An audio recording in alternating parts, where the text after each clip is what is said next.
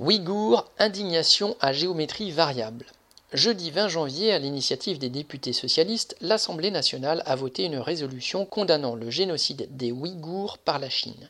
169 députés, toutes tendances confondues, ont voté pour, 4 LFI et 1 PCF se sont abstenus, un LREM, par ailleurs président des amitiés franco-chinoises, a voté contre. Discuter sur la qualification ou non de génocide à propos de la persécution des Ouïghours n'est pas le problème. Le choix des mots ne change rien au fait. S'il n'y a pas une extermination systématique, industrielle des Ouïghours comme celle perpétrée par les nazis assassinant 6 millions de juifs, tziganes ou malades mentaux, il y a néanmoins la destruction d'un peuple par le travail forcé. Des millions de Ouïghours, turcophones et de culture musulmane, sont internés dans des camps de travail, systématiquement brimés, encore plus contrôlés et maltraités par la dictature que la population chinoise dans son ensemble. Ils le sont d'ailleurs fondamentalement pour la même raison, qui est d'asseoir le pouvoir et la fortune de la nouvelle bourgeoisie chinoise en fournissant aux capitalistes occidentaux une main-d'œuvre bon marché.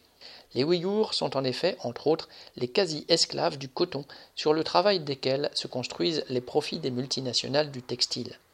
Pourtant, l'indignation des députés français et de leurs homologues d'autres pays impérialistes est, comme toujours, très sélective.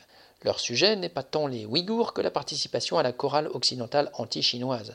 Défendre les Ouïghours est un moyen de dénoncer le nouvel ennemi chinois, bouc émissaire tout trouvé aux difficultés économiques des pays impérialistes.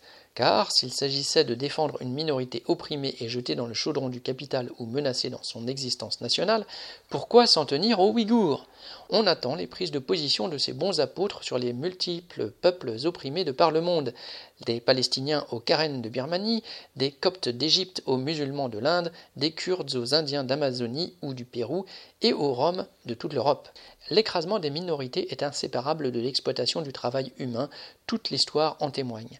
Comment démêler d'ailleurs, dans le cas des Ouïghours particulièrement, ce qui ressort de la négation d'une culture et ce qui est la pure et simple recherche du profit Le système capitaliste ne produit pas seulement l'exploitation du travail humain, il l'accompagne de toutes les formes d'oppression dont sont victimes, peu ou prou, toutes les minorités, en particulier les minorités nationales.